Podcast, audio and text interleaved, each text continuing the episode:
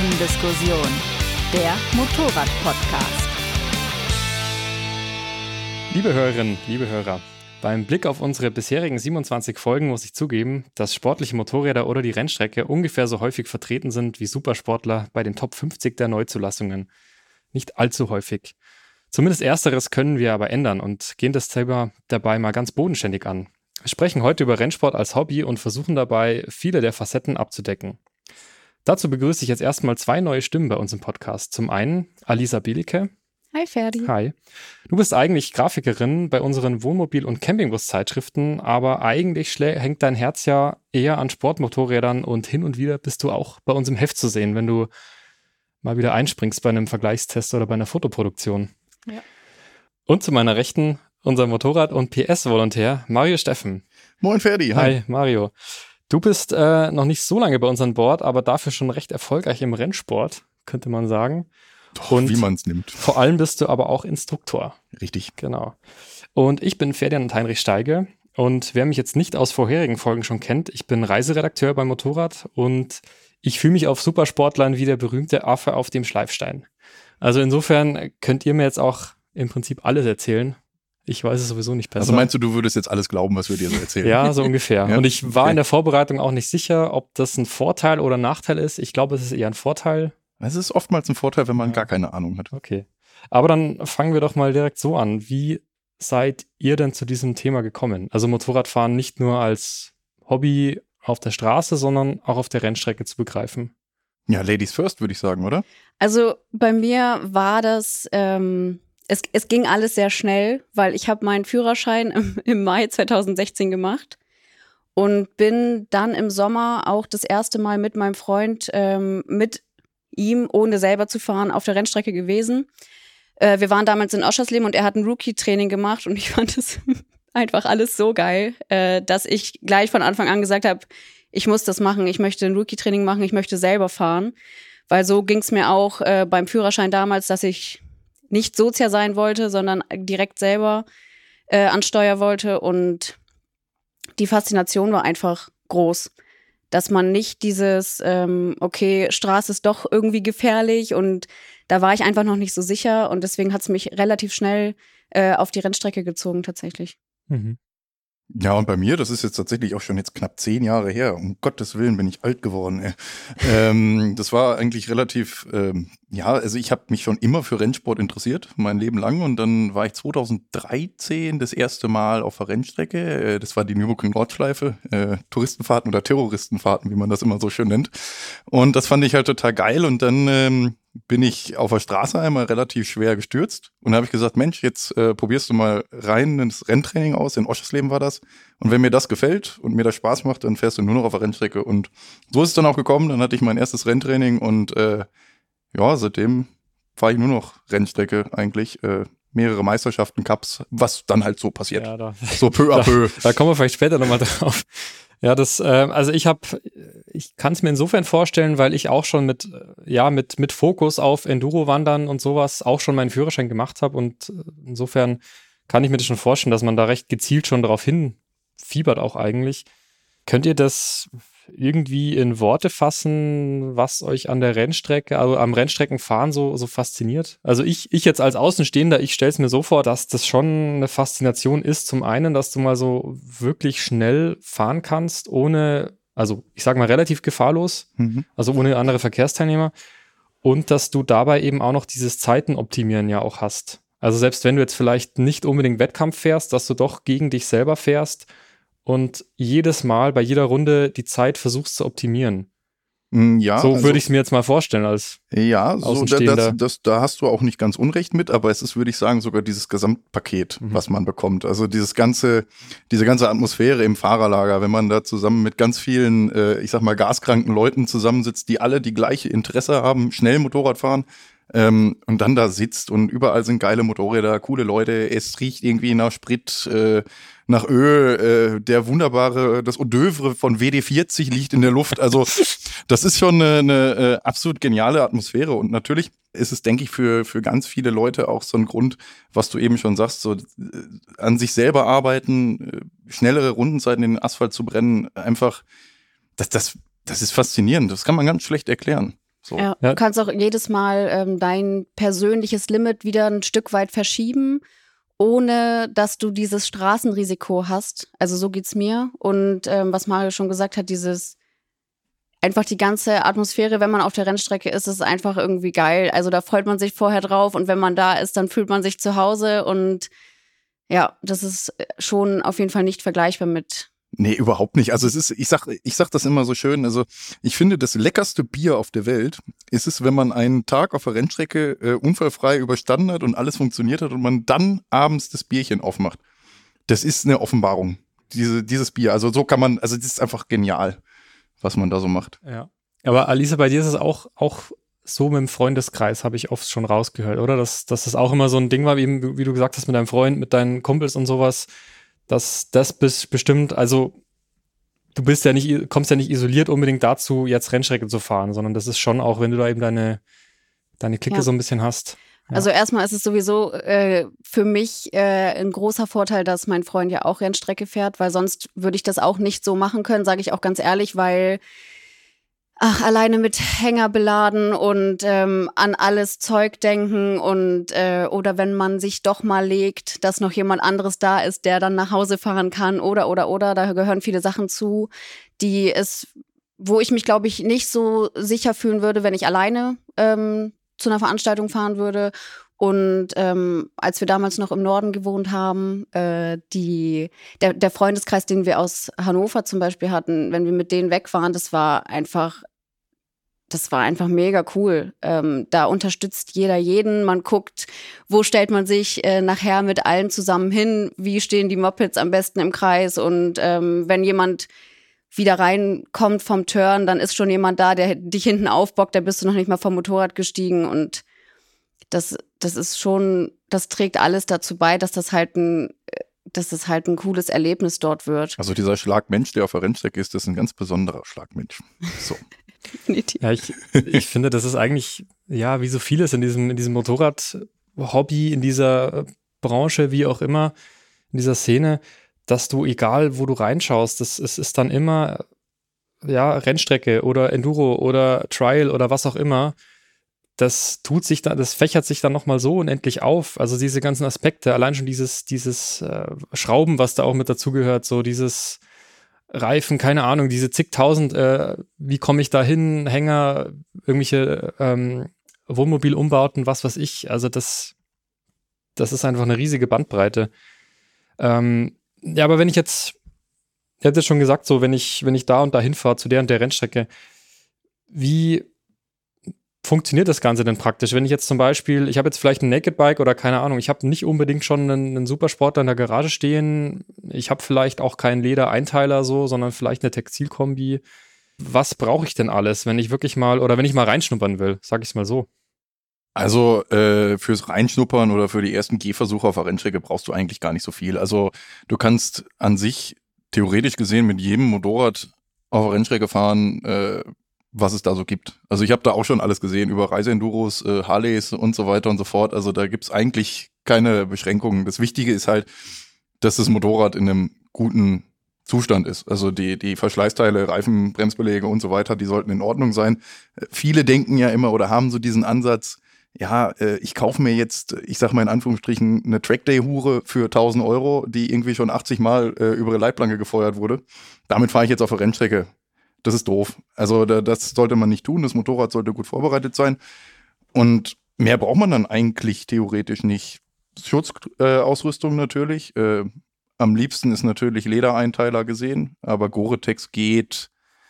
Ich habe es Ist halt noch nie gesehen tatsächlich. Ja, es, Ja. Das, das geht, aber das ist ähm, meistens immer nur bei den Rookie-Schulen. Ja, ich Da glaube, da man würden das- sie es vielleicht noch durchgehen lassen, aber sonst Da wahrscheinlich geht das auch noch nicht. durch, aber im normalen Renntrainingsalltag äh, ist es nicht so schlau, sagen wir es mal so, mit Gore-Tex da rumzufahren. Mhm. Ja. Aber ich meine, ich brauche jetzt zum Beispiel, ja, jetzt, also, wenn man jetzt mal anschaut, was sind denn so die beliebten Einsteigermotorräder, wenn ich jetzt gerade so meinen A2 oder gerade meinen A-Führerschein habe, Also wenn du eine kaufen willst. dann. Nee, ich meine, also wenn ich jetzt, weiß ich nicht, zum Beispiel eben eine MT-07 habe oder eine Mhm. Kawasaki Z650 oder was auch immer, halt so ein typisches Einsteiger-Naked-Bike so, dann sagst du schon, damit kannst du auch ohne Ja, Probleme sicher, mal, klar. ja, okay. natürlich. Weil bei Alisa, bei dir ist es ja so, du hast ja eigentlich, du, du sagst ja immer, ich habe gar kein Straßenmotorrad und ich muss, du musst immer schauen, wo du mal eine Gelegenheit findest. Ja. Ja. Also ich äh, hatte ja die, oder ich habe ja seitdem ich fahre, ähm, die äh, GSXR 600 äh, von 2004. Und die, mit der bin ich damals auf der Straße gefahren. Und also sie ist jetzt nicht mehr in ihren Ursprungsteilen mittlerweile, das muss ich dazu sagen. äh, da wurde schon äh, oft einiges äh, ausgetauscht, leider. Äh, aber ich habe irgendwann entschieden, dass ich die nicht mehr für die Straße haben will. Ich wollte das Hin- und Hergebaue nicht mehr. Ich wollte die einfach als reines Rennstreckenmotorrad haben. Äh, auch weil ich mich mit der einfach ziemlich wohl fühle auf der Rennstrecke. Und ähm, ja, deswegen Weil- bin ich mit der dabei geblieben. Was sind so die Teile, was du sonst umbauen müsstest für die Straße? Ja, Oder also, was baust du ab für die Also Rennstrecke? um es mal so zu sagen, das, die, die wichtigsten Teile eigentlich bei einem Motorrad, wenn du damit auf der Rennstrecke fahren möchtest, sind eigentlich die Reifen. Also du kannst ein Motorrad komplett im Serienzustand lassen, aber die Reifen müssen gut sein. Also für den Anfänger ähm, reicht definitiv ein normaler Straßenreifen oder ein Sportstraßenreifen. Ich weiß nicht, was da heutzutage alles gibt. Bridgestone S22 oder Metzler äh, M- M7 M7 RR oder M9 RR, das reicht vollkommen. Ähm, und wenn du dann ein bisschen schneller wirst, ähm, da gibt's ja auch jetzt schon irgendwelche Slicks für den Rookie, die man auch theoretisch ohne Reifenwärmer fahren könnte. Ein Metzler TD ist das, glaube ich. Ähm, wo du halt jetzt nicht der absolute Crack sein musst, um die dann zu nutzen, aber der Reifen macht viel aus und ist auch ein gigantisches Sicherheitsplus, gerade auf der Rennstrecke. Also je besser Schenkt- dein Reifen, desto mehr Spaß hat man nachher auch. Also lieber die wahrscheinlich 300 auch Vertrauen, oder? Also, ja, ja, also ich finde das immer ganz witzig, wenn man da mal, ich sehe ganz viele Leute, die irgendwie dann zur Rennstrecke kommen, irgendwie mit einer total abgenudelten Pelle da drauf, ne? Und du dann sagst, ja gut, du hättest jetzt auch einfach 200, 300 Euro investieren können für einen guten Reifen, hast erstmal A, viel mehr Spaß, mehr Sicherheit und wunderst dich nachher nicht, dass du die Karre eingekiest hast. So, weil der Reifen halt nicht so dolle war. So, und aber jetzt für den Rookie zum Beispiel so richtige Profislicks, ich sage jetzt mal in Anführungsstrichen, Profislicks braucht man nicht. Mhm. So. Die überfordern vielleicht sogar auch, also die kannst du auch kalt fahren, tatsächlich, habe ich auch schon ja, Mal und dann gesehen. schmiert's eher mehr als alles andere. Genau. Mhm. Genau, und ich habe halt einfach am Anfang dann tatsächlich auch mal die komplette Verkleidung getauscht, weil ich mir nichts irgendwie schrotten wollte. Äh, was rückblickend jetzt vielleicht nicht unbedingt geklappt hat, aber äh, es geht auch, dass Leute mit ihrem normalen Straßenmotorrad zu einem Rookie-Training kommen, äh, einfach nur Kennzeichen ab, Spiegel ab, Licht abkleben und dann fahren die halt auch. Also das habe ich auch alles schon gesehen. Das ist auch möglich. Mhm. Genau. Okay. Naja, so gut, dann ist es ja ungefähr wie, wie jetzt im Gelände, sage ich mal auch, wo du als erstes Kennzeichen und äh, Genau, also das Motorrad Spiegel, sollte keine genau. scharfen Kanten haben. Sagen wir es mal so. Okay. Gibt's dann auch dann so spezielle Angebote, wo du vielleicht die ersten paar Runden erst mit einem Instruktor fährst? Oder ist das dann eh so ein kombiniertes Training und freies Fahren? Oder wie? Nee, also es gibt, äh, es kommt so ein bisschen auf den Veranstalter an. Es gibt ja ganz viele Veranstalter am Markt, äh, um jetzt mal ein paar große zu nennen. Das sind Art Motor, Bike Promotion, das Motorrad Action Team, Hafenegger. Und all diese Veranstalter haben auch extra für Rookies ähm, spezielle Trainings, irgendwie eine, eine Rookie-Schule. Ähm, und da ist es dann halt so, dass du zumeist äh, in einer Gruppe von fünf, sechs Leuten in einer Perlenschnur hinter einem Instruktor herfährst und dann halt die Rennstrecke auch für dich hast. Also ich sag mal, da sind dann in dem Turn vier, fünf Instruktoren mit fünf Leuten jeweils in einer Perlenschnur hinterher. Du hast genügend Platz und da wird dir dann halt vom Instruktor oder der Instruktorin halt eben gezeigt, wie verhalte ich mich richtig auf der Rennstrecke, wo ist die Linie und den Tag über gibt's dann auch genügend Theorie mit Sitzpositionen, Verhalten im Ernstfall, mal ganz doof gesagt, oder im Sturzfall. Ähm, wie bremse ich richtig, äh, wie beschleunige ich richtig, äh, wie finde ich Schräglagen, wie verhalte ich mich sicher in der Schräglage. Also da gibt's für äh, den Einsteiger, also den kompletten Einsteiger, äh, ja, Angebote en masse eigentlich Ja. die man auch, finde ich, annehmen sollte. Also man sollte nicht unbedingt mit dem Gedanken hinkommen auf der Rennstrecke, hey, ich bin jetzt ein super geiler, total doller Motorradfahrer, ähm, ich zeig denen jetzt erstmal auf der Rennstrecke, wo der Hammer hängt. Nee, Ja, das ist wahrscheinlich noch, schon eine Umstellung. Also, ja. also ich habe auch eine, ein kleines Anekdötchen, möchte ich fast sagen, ähm, aus meinem ersten Praktikum hier tatsächlich bei, bei Motorrad. Da war ich nämlich auch bei einer Fotoproduktion dabei für die 48 PS oder 300er, Mhm. 400er Sportler damals so. Und gut, die Motorräder sind halt auch vielleicht nochmal einen Ticken kleiner als die großen Supersportler. Mhm. Aber ich bin, ich muss echt sagen, ich bin davor eben nur Enduros gefahren. Und dann hat mich nach, also wir sind da eine richtig, richtig wunderschöne Kurve gefahren. Und irgendwann hat mich dann der, der Fotograf auch rausgewunken, hat sich total aufgeregt, so, weil ich, weil ich total komisch da drauf gesessen bin, ja, weil ich, ich habe das gar nicht gemerkt. Aber ich habe halt, natürlich lernst du in der Fahrschule äh, Dreh, äh, legen und drücken, so mhm. rum.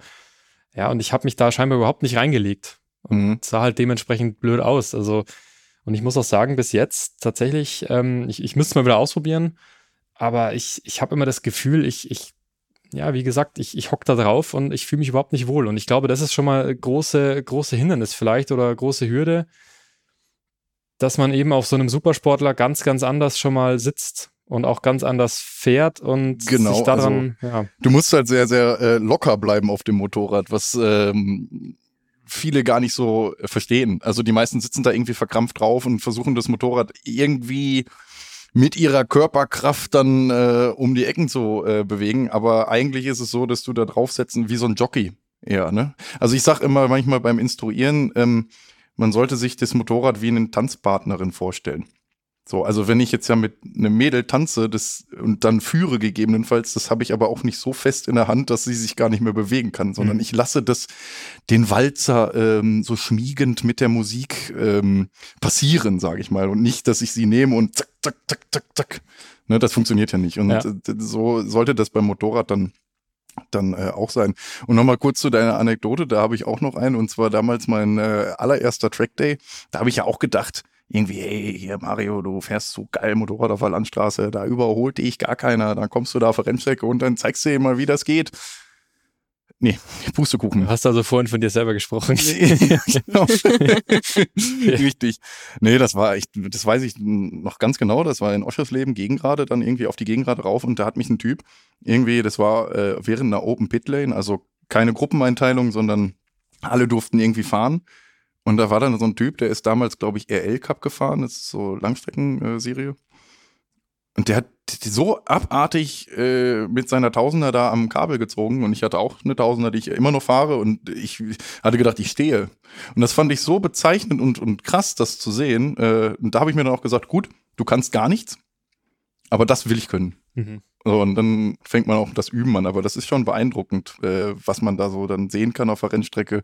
Und es ist auch beeindruckend, wie äh, kleinlich man dann doch wird, wenn man denkt, ich kann ja, ganz viel und äh, dann irgendwie doch nicht. Ja, das ist, ist ja wie bei vielen so, dass halt die, die es können, die lassen es mega leicht aussehen und und selber denkst du dann, du siehst jetzt total geil aus gerade, mhm. aber eigentlich, eigentlich jeder denkt dich, sieht von da außen. Da hilft auf jeden Fall, wenn man mal fotografiert wird genau. oder so, damit du denkst, denkst du, boah, mein Knie, mein Knie, das war ja ne, ey, so Ich bin jetzt gerade richtig schräg gefahren, ja nee. Ja, gar nicht. Nee, ich kann das mit dem Rookie-Training auch ähm, wirklich für Anfänger, den, den kann ich das echt ans Herz legen. Mir hat es damals mega viel gebracht, ähm, so eine Instruktion mitzumachen ähm, und Du hast halt, wie gesagt, zwischendurch auch immer wieder Besprechungen. Manche filmen dich auch sogar, dass du halt später mal schauen kannst, wie sitzt du, äh, damit dir währenddessen mal jemand erklären kannst, wenn du dich selber siehst, so hier müsstest du eigentlich da schon sein, hier müsstest du so und so sitzen, hier das Knie vernünftig an Tank machen, damit man eben nicht diese verkrampfte mhm. äh, Haltung womöglich bekommt. Ähm, manche sagen ja, sie kriegen, äh, also manche sagen dann nach dem ersten Turn so, boah, ich, meine Arme sind brutal zu schon, ja, mhm. dann verkrampfst du dich halt ähm, das, das sollte eigentlich nichts nach einem ersten Turn genau. wehtun müssen, genau. äh, sollen. und also das ja. ist ja auch so ein Ding noch. Also ähm, das heißt ja nicht umsonst auch Rennsport. Also das ist ja schon ein Sport dann. Es ist sehr, sehr, sehr, sehr anstrengend und äh, anstrengend. Und ähm, da sollte man den Tag über auch lieber vielleicht nicht so viel essen oder einen Apfel und sich nicht mittags irgendwie eine Mantaplatte reinhämmern, äh, weil dann sitzt du dann na, nächst, den nächsten Turn auf dem Motorrad und hast da einen Bauch und könntest am liebsten würdest du direkt in den Helm kotzen. Also das ist ja. wirklich, wirklich äh, Sport dann auch. Ja, ich, ich, ich denke auch, also wir hatten das, wir haben vorhin schon kurz uns unterhalten und ich weiß nicht, ob der Vergleich passt, aber ich, ich stelle es mir so vor, dass du im, als, als Fahrschüler im Auto bist du ja auch erstmal überfordert, weil du musst erstmal lernen, diese Maschine zu bedienen, dann musst du auf Verkehrszeichen achten, dann musst du auf den Verkehr achten. Also du musst ja, wer, es laufen ja vier, fünf Sachen gleichzeitig ab. Und so stelle ich es mir halt auch vor. Du musst auf deine Körperposition, auf, auf den Streckenverlauf, auf den Bremspunkt, auf die Geschwindigkeit, auf die, die da an dir vorbeifahren oder hinter dir hängen. Also, ja. Ja, das ist ja auch, ich sag mal, Motorradfahren als solches ist ja eigentlich auch ein relativ komplizierter Ablauf von mehreren Bewegungen und diese vielen Bewegungen dann reaktionsschnell oder in, mit schnellen Reaktionen auf Rennstrecke bei hohem Tempo umzusetzen, das ist eine ziemlich äh, physische, nein, psychische. Ja, beides. Beides. beides. Physisch und psychisch, aber ja. vor allem ja. ist es viel Kopfsache. Ne? Also es ist ja gefühlt immer so, dass Motorradfahren oder gutes Motorradfahren eigentlich vielleicht nur 10% Talent sind und 90% Kopfsache. Mhm. Also man muss da einfach vom Kopf her wirklich frei sein und das irgendwie umsetzen können. Mhm. Also einen guten Marc Marquez zum Beispiel, der hat äh, in seinem kleinen C mehr Talent als äh, wir alle drei, glaube ich, zusammen. Aber ähm, bei dem ist ja auch viel Kopfsache, wenn man jetzt mal bei den absoluten Cracks mal guckt, ne? Wenn wie der so Motorrad fährt und einlegt und umlegt und beschleunigt und bla, der macht einfach. Ja, ich glaube, mental Coaching und so, das ist ja auch schon, oder gerade bei PS und so habt ihr das ja auch regelmäßig. Genau, ja. ja genau. Da gab es auch mal eine gute, ja. schöne Geschichte vom Kollegen von Fabian. Ja. Der äh, hat das da schön aufgeschlüsselt. Top-Mental-Coaching ist natürlich auch abends ein Bierchen ziehen, aber das ist jetzt ein anderes Thema. Ja, Lisa, du warst doch jetzt auch. Ähm, jetzt habe ich den, den Faden gerade verloren, aber weil du, du schon. Du denkst gerade ans Bier. Nein, weil du schon wieder vom Bier, am Bier. du weil du schon wieder vom Bier trinken, redest. Aber, nee, wo wolltest du raus? nee, ich wollte gerade darauf raus, du warst ja jetzt auch äh, nach längerer Zwangspause zum ersten Mal wieder auf der Rennstrecke gerade. Genau. Und da meintest du doch auch, dass dir vor allem der Kopf wieder so im Weg stand, dass du dir Sorgen gemacht ja, hast. Und absolut. Wie, wie war das dann so? Also es rührte ja daher, dass ich äh, 2019 ähm, in Most äh, abgeräumt wurde, sagen wir es jetzt mal so, äh, beim Endurance-Rennen. Und äh, da war es einfach so, dass ich, dass mich jemand überholen wollte und er eigentlich viel Platz hatte, aber den irgendwie nicht so ganz genutzt hat und ähm, einfach mit seinem Hinterrad in mein Vorderrad gefahren ist, was dann halt bei mir im Überschlag endete. Er ist weitergefahren und ähm, ich lag dann halt im Kies und ja, dann brauchte ich leider, war ich leider erstmal eine gute Zeit auf Krücken angewiesen. Bisschen out of order. Ja. Musste dann erstmal das Moped, was äh, nicht mehr fahrbereit war, erstmal wieder herrichten, musste unheimlich viel Geld in neue Kombi, neuen Helm und was weiß ich nicht alles stecken. Und dann kam leider Corona tatsächlich.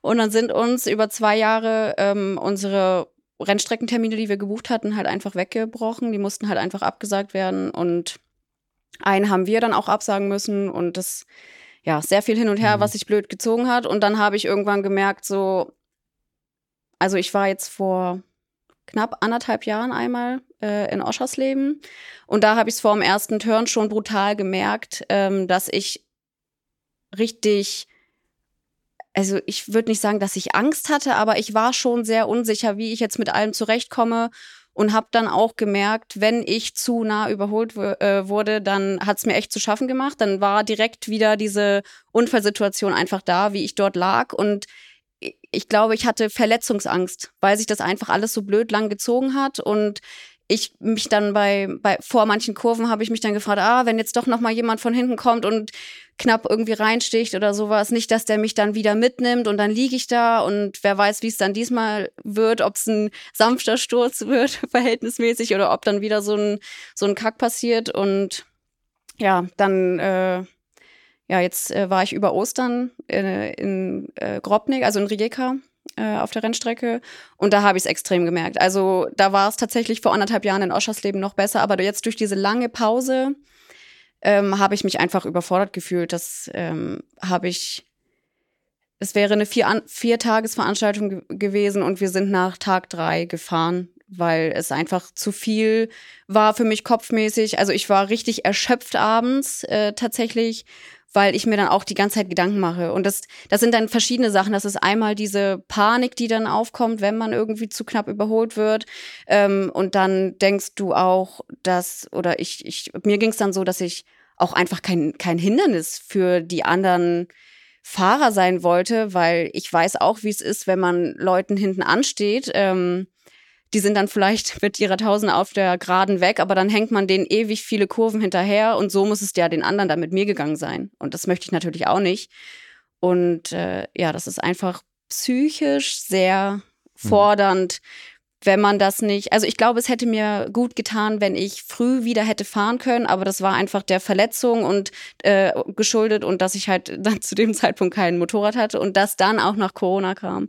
Ja, das, gut, das, das, das hat alles so ein bisschen blöd Eine zusammengelegen. Verkettung von blöden äh, Ja. Ereignissen. Definitiv. Aber das, was Alisa sagt, ist ja irgendwie auch ganz wichtig. Ähm, also das ganze Motorradfahren auf der Rennstrecke, das soll halt super viel Spaß machen und man möchte auch oder sollte auch was lernen und mitnehmen, auch für den Straßenverkehr, wenn man halt noch nebenher auf der Straße fährt. Ähm, aber man sollte nicht mit dem Gedanken rangehen, so, ich bin jetzt hier Valentino Rossi und baller hier die absolut geilsten Rundenzeiten in den Asphalt. Äh, Das passiert nicht. Das wird definitiv nicht passieren, auch nicht bei ganz schnellen Hobby-Profi-Rennfahrern oder Semi-Profis, sondern da geht's äh, halt an sich immer um die goldene Ananas und um den Spaß und man ist halt auch mit anderen unterwegs und man sollte nie irgendwie in einem Renntraining oder so dermaßen mit letzter Rille unterwegs sein, dass man andere da äh, schneidet oder ganz knapp überholt, weil das erstmal A hat man da nichts von und B ist es dann auch noch gefährlich, weil man darf nicht vergessen, das ist so sicher Rennstrecke fahren auch ist. Also ich predige eigentlich immer, dass Rennstrecke fahren wesentlich sicherer ist als auf der Straße fahren. Das ist eigentlich ein Fakt, ja, weil du ja keine Bäume hast, keinen Gegenverkehr und was weiß ich. Und du jede Runde immer das Gleiche fährst. Also es ist nichts, äh, irgendwie kommt was Überraschendes, aber trotzdem sollte man immer im Hinterkopf behalten, dass der Sport denn dann doch zu den eher gefährlicheren Sportarten gehört und äh, ja, man sich da auch sehr schwer verletzen. Ja, das kann. ist halt, die Geschwindigkeit kannst du halt, Ne? Ja. ja, Äh, genau. hm. Ähm, ich war mal beim äh, Hafenegger-Training und ähm, bei der Fahrerbesprechung, da ging es genau um dieses Thema, weil es, glaube ich, auch Saisonanfang war damals und die ähm, Instruktoren oder überhaupt die Veranstalter sind es ja auch gewöhnt, dass manche dann sich vielleicht nach einer Pause oder auch nach, nach nur in Anführungszeichen einer Winterpause auch irgendwie vielleicht überschätzen und Mhm. nicht mehr so drin sind. Und äh, da weiß ich auch noch, dass der Stefan Nebel gesagt hatte, Leute, wir haben hier alle das Glück, dass wir hiermit nicht unser Geld verdienen. Es ist ne, in Anführungszeichen, trotz allem, dass wir es ja super gerne machen, ähm, nur ein Hobby, so sage ich es jetzt mal. Und ähm, Ja, da muss man vielleicht nicht am Anfang immer volle, volle Kanne drauf und also ich bin jetzt ja auch gespannt. Ich fahre jetzt ja am äh, in zwei Tagen auch wieder nach Oschersleben ähm, für, für fünf Tage, um da auch zu instruieren. Und das ist ja heute sozusagen auch so ein bisschen der offizielle Saisonstart für die Hobby-Racing-Saison in Deutschland. Und das ist jedes Jahr auch immer schön, dass es da einige Spezialisten gibt, die dann meinen, ey, es ist jetzt der erste Termin im Jahr und im ersten Turn, ich kann doch genauso geil Motorrad fahren wie äh, letztes Jahr zum Ende der Saison. Ich baller dir genau wieder jetzt eine 32er Zeit in den Asphalt hier in Oschersleben und das endet dann nach genau zwei Runden im Kies und die Karre Schrott und man liegt gegebenenfalls noch im Krankenhaus. Mhm. Das macht keinen Sinn. Also man sollte immer im Hinterkopf behalten, dass das alles nur Spaß und, und Hobby ist und äh, keiner von uns zumindest damit wirklich äh, Geld verdienen wird oder mal irgendwann äh, mit Marcus zusammen äh, um Weltmeistertitel fährt. Jetzt mal es wahrscheinlich auch wirklich äh, Veranstaltungen dann geben wird für, ich sag mal, eher, keine Ahnung, eher Anfänger oder eher Fortgeschrittene oder wie auch immer. Also, Genau, also das ist ja auch mal das A und O. Also das klappt ja manchmal leider auch nicht so ganz, dass diese Gruppen, also manchmal, ja, das Ja, ist ja bei den Gruppen dann oftmals so, dass das ja die, die ähm, bei der Anmeldung die Teilnehmer erstmal ja eine Selbsteinschätzung abgeben, in welcher Gruppe sie denn noch fahren. Also es ist ja Mhm. zumeist so, dass es vier Gruppen gibt bei den meisten Renntrainings, also schnell, äh, mittelschnell, eher langsam und langsam. und, Und, wie ist dann deine Einschätzung so da, also ich sag mal so, im Vergleich? es ist in den letzten Jahren ist es besser geworden, aber es kommt schon öfters mal vor, dass einige halt meinen, die zum ersten Mal auf der Rennstrecke halt sind, dass sie dann, ah, ich muss jetzt hier in die schnellste Gruppe. Hm. Oder es gibt natürlich auch irgendwelche Experten, die sagen, die super schnell sind, aber sich dann eher in eine langsame Gruppe einbuchen, weil sie gerne viel überholen wollen und sich dadurch dann irgendwie geiler fühlen. Das ist halt Quark. Also diese, diese Selbsteinschätzung, ne, also man muss da schon sehr ehrlich sein bei der Nennung, in welcher Gruppe man dann, dann fahren möchte. Und bei guten Veranstaltern ist es normalerweise so, dass dann am ersten Tag nach der Mittagspause äh, die Gruppen nach Zeiten neu sortiert werden. Und das ist ja also glasklarer als nach einer Rundenzeit Ja, sortieren das- geht ja eigentlich nicht. Ne? Ja, das stimmt. Das ist ja noch, noch einfacher als jetzt bei irgendwelchen anderen Sachen, wo du dich einfach nach Gefühl so. Genau, also du hast Ja, dann da wirklich stehen, okay, Person XY fährt die Rundenzeit und dann kommt diese Person in die oder die Gruppe. Halt. also wenn man bucht auf bei nicht bei allen Veranstaltern, aber bei, bei manchen weiß ich es, dass die teilweise auch ähm, schon mal so Vergleichszeiten angeben. Genau. Wenn ja. du schon mal hier und hier ungefähr so und so schnell gefahren bist, dann solltest du am besten in Gruppe B oder keine Ahnung. Und das ist ja schon mal ein guter Anhaltspunkt. Und dann, wie Mario sagt, ehrlich, sich, Man sollte ehrlich sein. sich möglichst ehrlich einschätzen. Und wenn man dann merkt, irgendwie, die anderen sind alle viel zu langsam oder viel zu schnell, dann kann man natürlich immer noch hingehen und sagen, ich möchte bitte eine Gruppe hoch oder runter. Genau. Und dann werden die das auch machen. Also die sehen das ja, wie gesagt, an den Zeiten. Ja. Also man sollte ehrlich zu sich selbst sein, aber das, man ist dann auch ehrlich zu anderen und das ist dann äh, eigentlich noch viel wichtiger. So. Also wir haben vorhin schon kurz hier über Ausrüstung gesprochen und über, über Motorräder. Äh, wie viele oder mit was muss ich denn rechnen für so ein, weiß ich nicht, für so ein Rennwochenende, für so einen Renntag, für also sagen wir mal, sagen wir mal, äh, zum Aspekt Motorrad kommen wir vielleicht gleich separat, aber rein so die Kosten für die Veranstaltung. äh, also es kommt drauf an, was kommt- man vorhat und Mhm. Äh, auf was für einem Niveau man das machen möchte. Also ich sag mal so, so low-budget-mäßig, wie man das denn machen möchte, ist man, würde ich jetzt mal behaupten, für ein so ein Wochenende bei den aktuellen Preisen bei gut 1000 Euro dabei. Ah, das ist so, doch so. Also viel. alles in okay. allem. Alles in allem. Weil je nachdem, welche Rennstrecke, äh, musst du natürlich erstmal den Platz an sich bezahlen. Äh, du hast die Anreise, die du nicht vergessen darfst. Du musst vor Ort äh, Was tanken. essen und essen. Äh, tanken, essen, Du ja. musst irgendwo übernachten. Also es gibt Leute, die mieten sich dann eine Box. Manche schlafen im Anhänger oder im, keine Ahnung, sind mit einem Camper dort. Ähm, dafür muss irgendwie gesorgt sein. Äh, Verschleißteile fürs Motorrad, Ganz genau. Reifen. Du hast die Reifen. Ähm, muss man vielleicht Ersatzteile für irgendwas mitnehmen. Äh, du, Vielleicht. ja, es sind Sachen, die summieren sich halt und Mhm. Überhaupt die Startplätze an sich. Äh, also ich habe jetzt zum Beispiel für ähm, September zwei Tage Oschersleben gebucht. Da bin ich jetzt mit, glaube ich, so einer noch so einer Mini-Versicherung am Tag, die jetzt dabei inkludiert ist, ähm, glaube ich, bei 430. Hm. Und das gibt's weitaus teurer, das gibt's auch günstiger. Also das kommt auch immer auf die Strecke an und auf den Veranstalter an, wie viel ähm, Service nebenbei noch dort, dort ist. Ich glaube sogar, wie viele Streckenposten dort sind, Ja, wie viele genau. Ärzte vor Ort sind. Das und sind auch alles wie, Sachen. wie voll die Rennstrecke als solches. Es gibt halt Veranstalter, die packen die Rennstrecke super voll. Da bist du irgendwie mit 40 Leuten auf der Rennstrecke. Und es gibt halt einige, die sind natürlich dann wieder teurer. Da bist du dann nur in Anführungsstrichen mit 30 Leuten auf der Rennstrecke, aber hast halt mehr Platz. Mhm. Aber das ist dann im Gegenzug ein bisschen teurer, aber eigentlich auch schlauer. Weil Ja. man dann ne, nicht so viele Unfälle äh, passieren. Ja, nee, aber, aber so, um mal so eine grobe Vorstellung zu haben, einfach was. Ja, ich glaube, ein Ja. Tausender. Mhm, okay. Also andere fahren dafür gut in Urlaub, sagen wir so. Ja, also das Hobby ist denn schon ein bisschen teuer. Also ich sag mal so, zu meiner Zeit, als ich noch studiert habe, ich, also äh, ich sag mal so, ich habe mich grundsätzlich von ähm, Nudeln mit Pesto oder von Luft, Liebe und Staub ernährt. Okay. So. ne? Okay.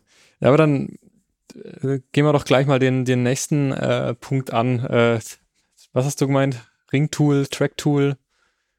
Ja, also ein Ähm, gutes genau, Motorrad also- für die Rennstrecke. Also es muss ja jetzt keine, weiß ich nicht, Nein, du brauchst also keine Panigale R1 V4 oder was weiß äh, ich, Super S1000, Leggera. Ja, Das musst du nicht haben. Kannst natürlich, jeder darf mit seinem Geld machen, was er will, das ist ganz klar, aber äh, also gute Motorräder für die Rennstrecke, um damit auch einzusteigen in den Sport, beziehungsweise um, wenn, dass man da auch länger was von hat und mit denen man auch nachher im Endeffekt richtig schnelle Zeiten fahren kann, das sind natürlich immer japanische Sportbikes oder Superbikes.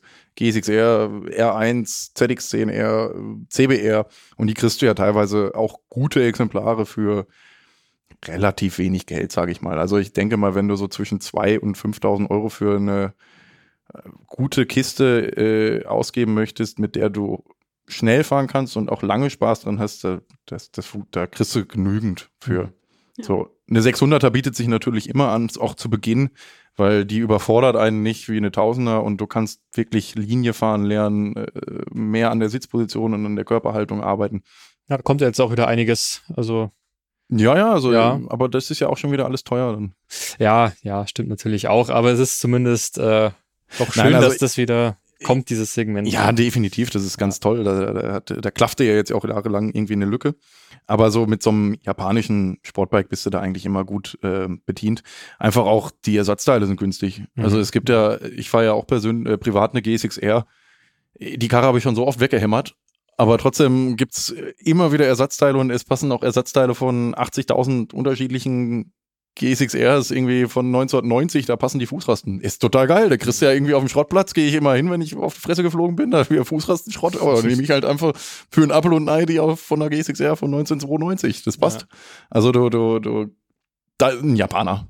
Natürlich, Mhm. Sag mal so, die Italiener sind natürlich auch was Feines, nicht? Das ist, das, das ist schon was Schönes, wenn du mit so einer Ducati mal auf der Rennstrecke fährst, aber du musst halt dauerhaft schrauben. Aber So. ja, ja, aber die Ersatzteile, sagt mir mein Ducati-Händler, mit dem ich immer telefoniere, äh, der sagt mir, die Ersatzteile wären wohl sehr, sehr günstig bei Ducati. Das kann. Kann ich jetzt nicht Kann ich nicht. will ich jetzt nicht äh, aber- weiß ich nicht, keine Ahnung. Ja. Äh, also ich meine, ich finde Ducati super geil und auch Aprilias und so, aber ah, ist halt, ist halt was Italienisches, ne? Ist nicht weiß das. Dann musst du wollen, sag ich mal so. Also Okay. kann man empfehlen, sind super schnelle Motorräder, aber für den Anfang oder fürs unkomplizierte Fahren ist äh, was Japanisches eigentlich Mhm. grundsätzlich äh, Mhm. nicht verkehrt. Sehr gut. genau. Und äh, ja, nach oben hin ist sowieso alles offen. Also ob ich jetzt hier auch so ein, äh, so ein Pavillon und Reifenwärmer und das und das und Du Werkzeugwagen und also da ist natürlich nach oben hin alles offen. Du kannst, wenn du Ja. Bock hast, da richtig Kohle versenken. Mhm. Du kannst deine Seele verkaufen. Ja. Das ist gar kein Problem. Ja. So, also äh, ob du jetzt, sag ich mal, 1000 Euro Toilette runterspülst oder dann nochmal 1000 Euro mehr für ein Renntraining. Also das ähm, ist Äh, schon eine Geldverbrennungsmaschine, Nur, aber dass sie das Renntraining mehr bringt, als die, das es bringt. als den Tausender im Klo zu Ja. versenken, aber. Nein, du kannst da natürlich ganz viel machen. Also du kannst ja auch, wenn du es richtig übertreibst, äh, irgendwie acht Satz Reifen mitnehmen mit unterschiedlichen Mischungen für die unterschiedlichsten Temperaturen. Muss man nicht, kann man aber. Ja. Ach so, stimmt. Apropos Reifen. Wie, wie viele, also jetzt mal ganz blöd gefragt, äh, ist dann ein Reifen auch fertig nach einem Wochenende oder Kommt drauf an, wie Kommt- du fährst. Kommt Ja. drauf an, wie schnell du bist was und du- was ja. es für ein Reifen ist, welche Ja. Rennstrecke. klar, hängt immer davon ab, aber so ungefähr. Also Ähm, also, wenn Wie- ich wie jetzt viele ganz schnell fahre oder Rennen fahre, dann brauche ich ein, einen Rei- äh, Hinterreifen am Tag. Ungefähr. Und ich nicht. So, zum Vergleich. Aber es Langsamer. kommt halt, wie gesagt, auch auf Rennstrecke an und äh, Ja, auf klar. das Tempo und wie viel du auch fährst. Also, äh, wenn du bei, bei, bei Rennen ist es halt so, dass du meistens dann mit dem ganz frischen Slick dann ankommst. Das, da hast du ja am Anfang immer so eine Peak-Performance, sage ich mal, die bei den meisten Rennreifen so zehn Runden hält. Und Mhm. danach hält der Rennreifen natürlich noch ganz lange und hält seine Performance auch hoch, aber es ist natürlich nicht die perfekte Performance, die er zu Beginn hat. Mhm. So, und dann knallt's halt runter. ja. Nee, nur, nur so als ganz So. grobe Vorstellung, weil normalerweise, sage ich mal, im normalen Straßentourenbetrieb, ja, da bist du es halt gewohnt, dass du mal, wenn es dich nicht gerade juckt nach einem neuen Reifen, dann hast du halt auch einen Reifen mal fünf Jahre lang und Ja, das fünf Jahre 8000 wird auf jeden Fall 8000 nichts. Kilometer. Das, das Ja. funktioniert nicht. Also es kommt, wie gesagt, auf die, es gibt ja Rennreifen auch mit einer harten Mischung, Mhm. die halten dann schon so ein bisschen länger. Also ich weiß gar nicht, wie, wie viel man das sagen kann mit einer Kilometerlaufleistung. Nee, also, ich- ich wollte nur- ich wollte nur so 400 ungefähr- Kilometer vielleicht. so ungefähr überhaupt. mal die, die Extreme einfach ausloten. Aber Es gibt auch Qualifier-Reifen, die halten genau zehn Runden. okay. Hast aber abartig perfid geilen Grip. Das ist Ja. schon Hammer. Ja, das, das typische äh, Dilemma bei Reifen halt, ja, Mhm. genau. Ja. Ja, Mario, wir wollten ja eigentlich auch noch äh, das Thema Wettbewerb anschneiden. Mhm. Also sprich, äh, jetzt vielleicht nicht mehr so ganz Rookie-mäßig, sondern ich, so wie du jetzt vielleicht oder wie, wie du, Alisa, dass, dass du mal sagst, du willst jetzt mal irgendeinen Cup mitfahren oder sowas. Ich habe keine Ahnung, wie, wie viele gibt's da so? Wie komme ich da rein? Wie, wie ist Also so der es- Weg dahin? Gibt schon relativ viele Cups und auch ähm, mit unterschiedlichem Niveau, sage ich mal. Also Grundsatz ist, dass die meisten äh, Rennstreckenveranstalter halt auch eigene Cups anbieten. Also Hafenmega hat zum Beispiel die German Motor Masters, äh, Bike Promotion, die internationale Bike Promotion Meisterschaft. Bei Art Motor gibt's die Pro Thunder und die TT Super Classics oder die Bridgestone 100 Langstreckenserie. Also die meisten Infos kriegt man dann eigentlich auf den Webseiten der ähm, jeweiligen Veranstalter und da ist es eigentlich genauso wie beim normalen Training. Man meldet sich ganz normal im Internet an Mhm. Und dann hat man, bekommt man seine Nennung zugeschickt. Es ist natürlich so, dass man jetzt nicht denken sollte, ich fahre jetzt das erste Mal auf Rennstrecke oder zweite Mal auf Rennstrecke, ich mache da jetzt einen Gaststart in so einer Serie. Das würde ich jetzt nicht unbedingt empfehlen, weil da sind dann schon wirklich schnelle Leute unterwegs teilweise. Ähm, also, und äh, da ist halt auch so, dass es für jeden, für jeden das entsprechende Niveau gibt. Es ist jetzt aber auch nicht so, dass man jetzt denken sollte, oh, da machen die jetzt irgendwie an dem Wochenende, ist da so eine Rennveranstaltung und oh, kann ich da überhaupt mitfahren? Bin ich da gut genug für? Ja, genau, Einfach das, mal machen. Ja, genau, das, das, das war für mich eben jetzt so die Frage, ob das eben doch na, dann eine relativ elitäre Veranstaltung ist oder ob man halt sagt, ja, da kann man auch äh, durchaus mal hintrainieren, sage ich mal, dass ich Ja, irgendwann mal das- da das mitfahre, jeden weil Fall. ich mich da recht easy anmelden kann. Da- Ja, das Ja. auf jeden Fall. Also ich fahre ja jetzt irgendwie seit, weiß ich gar nicht, wie vielen Jahren diese Super, TT Super Classics und die Bridgestone 100 Langstreckenmeisterschaft. Und da ist es halt so, dass du die, die Top-Leute, die ganz schnellen, die fahren dann beispielsweise in Oschersleben so äh, um die 1,30er Zeiten und 1,2 1,30 bis 1,32. Aber du kannst da auch mitfahren, wenn du Rundenzeiten fährst, so um die 1,54. Mhm. Also so 20, 25 Sekunden langsamer, das ist schon kein Problem. Man sollte jetzt nicht super langsam und ähm, super unsicher Motorrad fahren. Ja. Aber um mal das gemacht zu haben und Rennen zu fahren und den Wettbewerb zu, äh, zu genießen, da kann man das auf jeden Fall machen. Und dann, da lernt man ja auch noch viel. Also wenn du dann, sage ich mal, mit richtig schnellen Leuten unterwegs bist äh, und man dann wirklich mal sieht, wie die fahren, da nimmt man ja auch als, ich sag mal, Rookie oder Anfänger noch mal ganz viel mit. So, also gar kein Problem, Mhm. anmelden, machen, tun. Und die Leute, mit denen man da zusammen in der Meisterschaft fährt, die lernt man dann eh noch mal näher kennen, weil man ja eh dann viel mit denen unterwegs ist. Und dann hast du nachher auch so eine richtig geile Gemeinschaft da, mit denen du da abends zusammen sitzen kannst. Und da ist es auch so, also ich kenne das zumindest nur so, dass man sich da auch untereinander hilft und auch die, das ist zwar eine Konkurrenz, aber in dem Fall ist das eine nette Konkurrenz. Die helfen dir alle, die möchten, dass du äh, vielleicht besser Motorrad fährst oder die zeigen dir dann den Bremspunkt, das, das, das, wie das funktioniert. Und ähm, ja, machen, machen, machen, machen, machen. Und auch da ist es so, da braucht man jetzt nicht das High-End-Mega-Gerät an Motorrad, sondern da kannst du auch mit allem irgendwie mitfahren. Es gibt halt bei den meisten ähm, Meisterschaften ein Reglement, das findet man dann auch auf der Internetseite, weiß ich nicht, 1000er, 600er, 7,5er. Ähm, dann liest man sich das Reglement durch, ob das Motorrad da reinpasst. In 99,999 Prozent der Fällen ist es so, dass das Motorrad auch ins Reglement passen sollte Mhm. oder passt. Ähm, und dann mitfahren, machen, Spaß haben. Ja, ist auch spannend, was es allein schon wieder jetzt unter dem Aspekt äh, Cups, ja, was, was da Ach, schon da wieder, wie sich das Sachen. schon wieder auffächert, so, das ist echt Zig Sachen. Also schön. Ja. Ähm, wichtig ist nur für den, oder was heißt wichtig, aber für den persönlichen Spaß wäre es nicht verkehrt, wenn man sich dann auch, also wenn man da Bock drauf hat, mal einen Cup zu fahren, entweder den ganzen Cup oder eben mal nur einen Gaststart, dass man in einer Meisterschaft mitfährt, wo man mit seinem Motorrad auch irgendwie aufgehoben ist.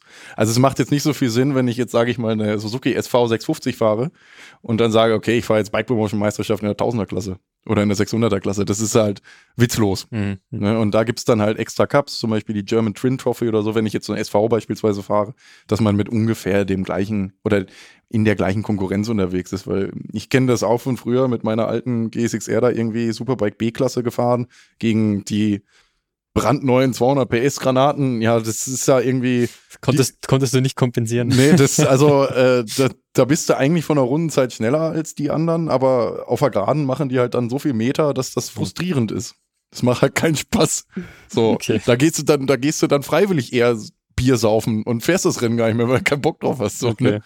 Also da sollte man dann schon so ein bisschen drauf achten. Aber da gibt's 80 Trillionen unterschiedliche Cups, die alle cool sind. Ähm, ja, ich würde das empfehlen, weil das Schönste ist dann tatsächlich, wenn man das allererste Mal so einen Blechpokal für 250 mit nach Hause nimmt. Das ist so geil, da bist du stolz wie Bolle. ist irre. Richtig geiles Gefühl. Und ich glaube auch für Leute, wie jetzt, wie ihr jetzt vorhin gesagt habt, ähm, dass man jetzt vielleicht nicht beim ersten äh, oder wenn man noch nie auf der Rennstrecke war, dass man jetzt denkt, oh, ich kann jetzt äh, einen Cup mitfahren. Mhm. Ähm, aber man kann, wenn man möchte oder interessiert dran ist und versucht, das für sich auszuloten, dann kann man ja auch bei den normalen Renntrainings, da gibt's ja teilweise schon so viele Rennen, die mit eingebaut Stimmt, es gibt noch diese. Fun Races. Das da ist immer noch. super Ja. cool und da gibt's auch für alle möglichen, also da gibt's Old Man oder Rookie Race oder Ladies Race, alle möglichen Sachen. Oder was ich auch immer cool finde, äh, sind halt die Endurance, äh, Endurance-Rennen, Mhm. äh, die halt oft bei Veranstaltungen mit, äh, bei, bei Rennveranstaltungen mit angeboten werden. Und da kann man ja für sich schon mal, ähm, da kann man so ein bisschen mal ein, ein, drin einsteigen, irgendwie, ob das überhaupt was für einen ist. Genau. Und es ist geil. Also selbst für die langsameren in dieser Runde hier. Hm. Also du bist mit Sicherheit äh, also, was hast du vorhin gemeint? Auch wenn du 1,54 da fährst, kannst du mitfahren. Ja, ja. Ich, das, Das- kann ich sicher noch unterbieten. Ja, musst du mal machen. ja, ja, ja, sollte ich, sollte ich. Nee, aber das ist schon Ja. cool, auf jeden Fall. Ja, machen. Also Rennen fahren ist das, glaube ich, mit Allerschönste, was, was es auf diesem Planeten gibt. Hm. Also äh, ich bin ja ein großer Fan von Döner essen. Und Döner essen, also ein frischer Döner oder ein Rennen fahren, das ist ungefähr auf einem Niveau, sage ich mal. Oh Gott. Ein richtiger Deep Dive hier. Ja, ja. heute. Ja, ist- total. Ne? Oder, oder schöne Zweisamkeit mit der Traumfrau. Also das ist ungefähr auf einem Niveau. Hm. Ja, das Tanzen hatten wir ja vorhin schon, genau. ja. Nee, Mario, also du bist äh, jetzt bald wieder in Oschersleben. Richtig, genau. Alisa, du bist, äh, hast Auch tats tatsächlich das nächste Mal in Oschersleben, aber, Ja, aber ja erst im September. September, ja. Hm. Ja. Ja, habt, habt ihr denn, ich weiß nicht, so einen einen ultimativen Tipp, ja, wenn jetzt jemand, so wie ich, also ich denke mal, der Punkt, äh, sich selbst ehrlich einschätzen, wäre wahrscheinlich schon mal was. Gibt's noch irgendwas, was so, wo ihr, wo ihr euch gefreut hättet, wenn euch das jemand mit auf den Weg gegeben hätte, Ähm, vom ersten Mal da? Nicht so unfassbar nervös zu sein. Hm. Also eine gewisse Nervosität ist gut, aber ähm, nicht so mega nervös sein und äh, auch keine Angst mitnehmen, sondern einfach Res Respekt, davor haben, Respekt davor dass haben. man jetzt andere Geschwindigkeiten fährt, Genau. vielleicht auch, dass es einfach was anderes ist, als irgendwie am Wochenende eine Schwarzwaldtour zu machen. Ja. Ähm, aber versuchen, konzentriert dabei zu bleiben und vielleicht auch sich am Anfang nicht zu überfordern. Einen Schritt nach dem anderen machen, vielleicht sich die ersten Turns hauptsächlich mal auf die Körperhaltung, Mhm. danach ähm, bisschen erst an die Geschwindigkeit. Nicht eine Manta-Platte in der Mittagspause essen, also das ist auch ganz wichtig. Und dann sollte das auf jeden Fall kein Problem sein. Genau, also vielleicht einfach mit ein bisschen mehr, also wenn ich darüber nachdenke zu meinen ersten Rennstreckenbesuchen, einfach mit ein bisschen mehr Ruhe an die Sache gehen. Hm. Also ich glaube, das ist äh, so ein, so ein, so ein, ein Kerntipp. Man sollte Ja, nicht das total ist- hebelig und mach, das- oh, oh, oh, ich fahre jetzt hier gleich Motorrad im Kreis und oh Gott, oh Gott, oh Gott, und dann habe ich alles vorbereitet, bla bla bla und oh, scheiße. Und dann, wenn du dann so da rangehst, dann fährst du mit deinen Reifenwärmern aufgezogen noch los. so. Auch schon passiert. Das ist auch schon passiert. Mir jetzt noch nicht tatsächlich glücklicherweise, aber äh, ist schon öfters mal vorgekommen. Hm. Ähm, einfach mit Ruhe und ja, was Alisa schon sagte, Respekt an die Sache. Mit Respekt Ja, an die das Sache ist, rangehen. So. Glaube ich, grundsätzlich ein guter Tipp beim Ja. Motorradfahren. Ja. Aber da halt noch mal ein bisschen wichtiger vielleicht. Ach so, ja, übrigens, äh, das wissen ja auch nicht unbedingt so viele Leute, aber wenn man äh, im Winter auch natürlich Bock hat, Motorrad zu fahren oder auch Rennstrecke zu fahren, dann ähm, kann man auch bei den gängigen großen Veranstaltern mal auf den Webseiten gucken, die bieten halt auch immer Wintertrainings an. In Cartagena, Almeria, Aragon, Valencia, Ledenor, was weiß ich. Also Südspanien. In Spanien oder in Frankreich. Und ähm, das lohnt sich auch sehr. Das ist wirklich fantastisch. Also ähm, ein unfassbar genialer Urlaub. Zum Beispiel, wenn man jetzt eine Woche Valencia und Aragon zusammen macht. Geile Rennstrecken, geiles Wetter, super cooles Essen. Und ähm, da kann man sich dann auch für die Saison richtig vorbereiten. Also ich mache das auch total gerne. Ich bin bei, bei den Winter oft in Spanien unten und äh, das ist eine richtig geile Saisonvorbereitung. Und da triffst du richtig lustige Leute. Also das ist top. Also es gibt ein paar Tage, da bin ich auch kein Motorrad gefahren, weil wir dann so mit französischem Wein abgesackt sind. Aber äh, das nur am Rande. Ähm, das ist wirklich eine schöne, schöne, schöne Nummer. Und da gibt's auch, sage ich mal, weil einige da auch immer so ein bisschen Angst haben vor dieser weiten Anreise von über 2000 Kilometern. Viele Veranstalter bieten da auch dann den Transport vom Motorrad an. Also Ja, dieser äh, Aspekt Transport übrigens äh, hatten wir letztens in unserer kleinen Themenkonferenz für den Podcast, haben wir auch schon festgestellt, ähm, dass das durchaus mal eine eigene Folge vielleicht sogar wert wäre. das wäre weil, eine eigene Folge wert, weil du ich. hast, du hast so viele, ja, ob es jetzt eben Rennsport oder Urlaub oder Enduro, was auch immer ist, oder Trial, du hast irgendwo immer das Problem, wie bringe ich das Motorrad da- dahin, wo es es schön ist oder wo es, ja, das nur am Rande, genau.